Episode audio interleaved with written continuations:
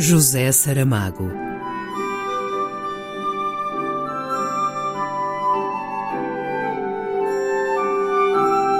A caminho do centenário.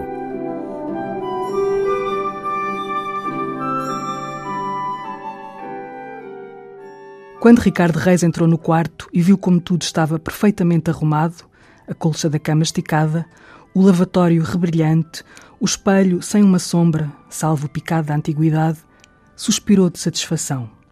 Descalçou-se, mudou de roupa, enfiou uns sapatos leves, de interior. Entreabriu uma das janelas, gestos de quem regressou a casa e gosta de estar nela. Depois sentou-se na poltrona a descansar. Foi como se tivesse caído em si, isto é, para dentro de si caindo. Uma queda rápida, violenta. E agora? perguntou. E agora, Ricardo? Olá, quem és? diriam outros.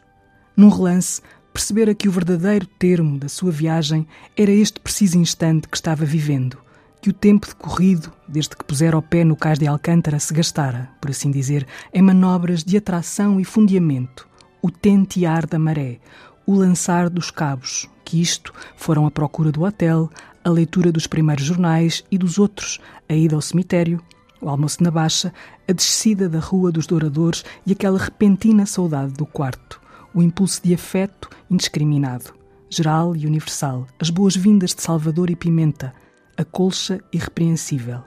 Enfim, a janela aberta de par em par empurrou o vento e assim está. Ondulam como asas os cortinados leves.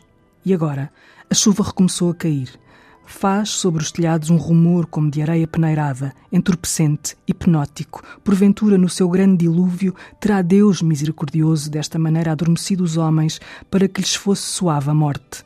A água entrando maciamente pelas narinas e pela boca, inundando, sem sufocação, os pulmões, regatinhos que vão enchendo os alvéolos, um após outro, todo o oco do corpo, quarenta dias e quarenta noites de sono e de chuva, os corpos descendo para o fundo, devagar, repletos de água, finalmente mais pesados do que ela. Foi assim que estas coisas se passaram. Também Ofélia se deixa ir na corrente, cantando, mas essa terá de morrer antes que se acabe o quarto ato da tragédia. Tem cada um o seu modo pessoal de dormir e morrer, julgamos nós, mas é óbvio que o dilúvio continua. Chove sobre nós o tempo, o tempo nos afoga. Um excerto de O Ano da Morte de Ricardo Reis, por Isabel Lucas. José Saramago.